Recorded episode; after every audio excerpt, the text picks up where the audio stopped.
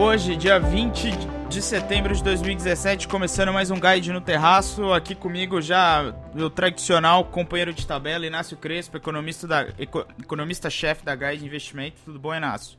Tudo bom, Vitor? Vamos lá, mais um podcast. Mais um podcast, vamos lá. Essa semana aí, coisas interessantes. Hoje temos o FONC, mais conhecido como Copom americano, né? O vulgo Copom americano aonde vai ter a decisão da uma decisão provavelmente que vai ser a estabilidade da taxa de juros americana, né? E é, o mundo olha para isso com, com bastante cuidado, né? Com, com bastante carinho, porque é, é um impacto aí nas políticas monetárias globais bastante relevante, né? Exato. É bastante relevante porque mexe com dólar, mexe com juros americanos, que são aí parâmetro para o resto do mercado financeiro, então é uma decisão bastante importante. É, bom, se espera, como você já disse, que as taxas continuem estáveis, taxa americana hoje de curto prazo é entre 1 e 1,25. É, para o final desse ano, o cenário base do Fed é que tenha ainda mais uma elevação de juros. Então não deve vir hoje, deve vir até o final do ano, talvez na reunião de dezembro. É, isso vai levar o juro para 1,25% a 1,50% ao ano. Então a gente ainda está falando de patamares bem baixos se comparados com o Brasil, é, por exemplo. Então nem se fala, né?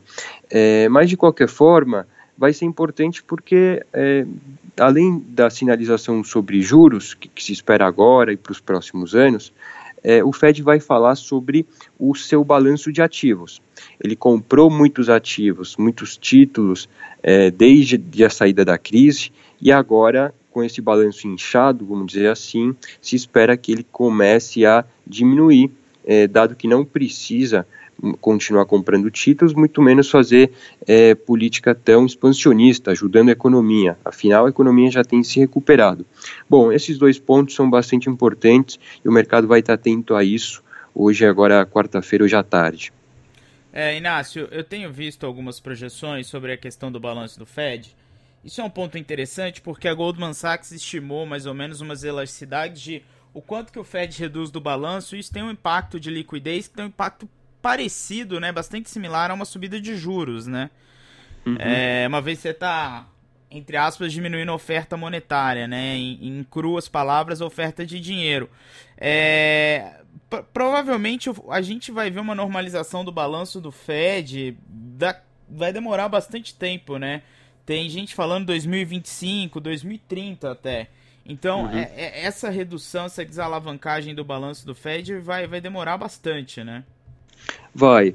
É, bom, primeiro, com relação ao cálculo, acho que é difícil fazer essa medição muito, muito precisa. Afinal, a gente está em tempos pouco convencionais, o que é, não passamos por isso nesse passado recente, então é difícil fazer uma conta sobre qual que vai ser o efeito da redução do balanço do Fed sobre dólar, sobre mercados, é, é bastante complicado.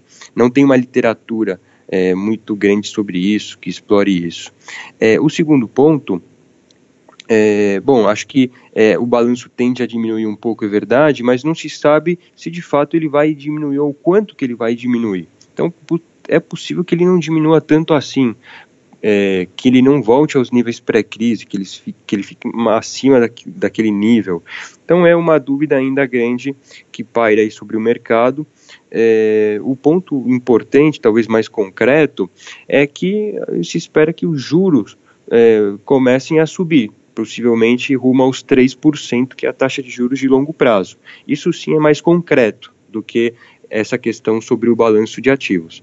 Então, se espera que juros ao longo do tempo é, possam ir rumo a 3%, que ainda é uma taxa baixa se comparado com todo o histórico que já se praticou nos Estados Unidos. Isso pode voltar a fortalecer o dólar aí nos próximos meses, vai depender bastante se isso vai acontecer ou não, se o Fed vai continuar subindo juros ou não. O fato é que até aqui no ano o dólar tem se enfraquecido bastante, é, ao redor de 10% aí frente aos seus principais pares, é, seis meses seguidos já de queda de dólar é, frente às moedas do, do, dos desenvolvidos. Então, é, pode ser que a gente comece a ver uma reversão desse dólar mais fraco, que é claro, ajudou o real, o real tem ficado razoavelmente estável, aí próximo de 3,10, um pouquinho acima disso. É, esse movimento lá fora ajudou o real a permanecer nesse nível. É, então, acho que é uma, um ponto importante para ser monitorado, especialmente olhando aqui para o Brasil, a gente pode ter impacto grande é, falando sobre Fed. É, vou, vou, te colocar um pouco na berlinda, Inácio. A gente está vendo aí a taxa de juros provavelmente converge para 7 ao final do ano. É, nós temos um Fed aí que, que que começa a subir juros, né? Nessa reunião não, mas provavelmente na reunião de dezembro o faça. É, e tem uma inflação europeia pressionando, né? Então a gente está vendo aí um movimento de juros mais altos lá fora, juros mais baixos aqui, é, o que vai ter impactos cambiais importantes, né? Vamos traduzir para o nosso ouvinte, foi o que você falou, é, que impacta é, o movimento do Fed impacta a cotação do real frente ao dólar. Mas agora a gente pode ter uma. A Europa também tem, vai, pode contribuir negativamente também, né? É verdade, é verdade. A gente pode ter é, o Banco Central Europeu também normalizando as suas políticas, já com a economia é, mais forte, dados que têm apontado numa direção muito melhor. Então é verdade que o Banco Central Europeu pode seguir os passos do Banco Central Americano e começando aos poucos a subir juros, a deixar de estimular tanto a economia. É, isso tende a valorizar essas moedas, é, a gente pode esperar que é, moedas emergentes possam ter um impacto negativo. Isso é verdade. É, nos próximos meses, ou agora falando agora no, no, curto prazo, a gente não acredita que o real vá ter é, uma depreciação forte frente é, a dólar. Então, o nosso cenário base é que o real se mantém é, nesses níveis ou pode até recuar um pouco mais. É, isso tudo porque a gente ainda vê um cenário de, embora se espere que os juros subam nos Estados Unidos e na Europa, se espera que eles continuem baixos. Então, a gente ainda vê fluxo estrangeiro muito forte aqui vindo para o Brasil, é, vindo é, em bolsa, é, muita emissão de empresas, a gente teve agora Petrobras, a gente tem então, um cenário de, de liquidez muito abundante e recursos estrangeiros ainda é, de forma muito forte entrando aqui no mercado brasileiro. Isso fortalece o real. Bom, vamos falar mais de Brasil para a gente encerrar. Amanhã, amanhã sai o nosso relatório de inflação do Banco Central. É, provavelmente depois das atas do Copom, o documento de comunicação mais importante do Banco Central, né, Inácio? E ele sai amanhã, ele é. Desculpa, ele é trimestral, então são quatro, quatro relatórios uhum. por ano. E a gente espera aí com, com bastante ansiedade, porque é no relatório de inflação que o Banco Central se comunica de forma profunda, mostra os modelos e atualiza as projeções, né, Inácio?